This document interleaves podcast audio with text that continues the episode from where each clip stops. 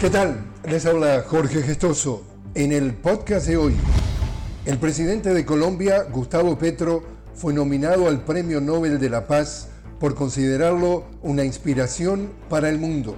Ha sido nominado por promover una política de paz creadora, moderna e integral que muestra en la práctica que el diálogo con los actores armados puede ser un medio eficaz para solucionar conflictos y reducir la violencia, según el diputado ecologista noruego Ramsus Hansson, que lo postuló.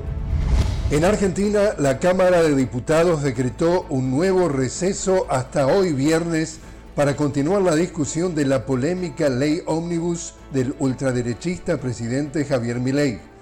El jueves, la policía reprimió violentamente frente al Congreso a manifestantes que se oponen a la ley, disturbios que terminaron con un manifestante herido y varios detenidos.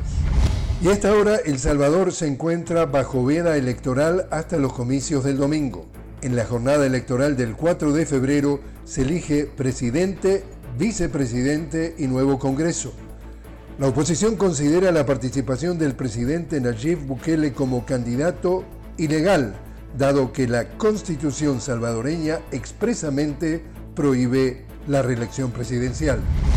Y así es como está el mundo. Les habló Jorge Gestoso. Los invito a que me acompañen en un nuevo podcast de la noticia con Jorge Gestoso.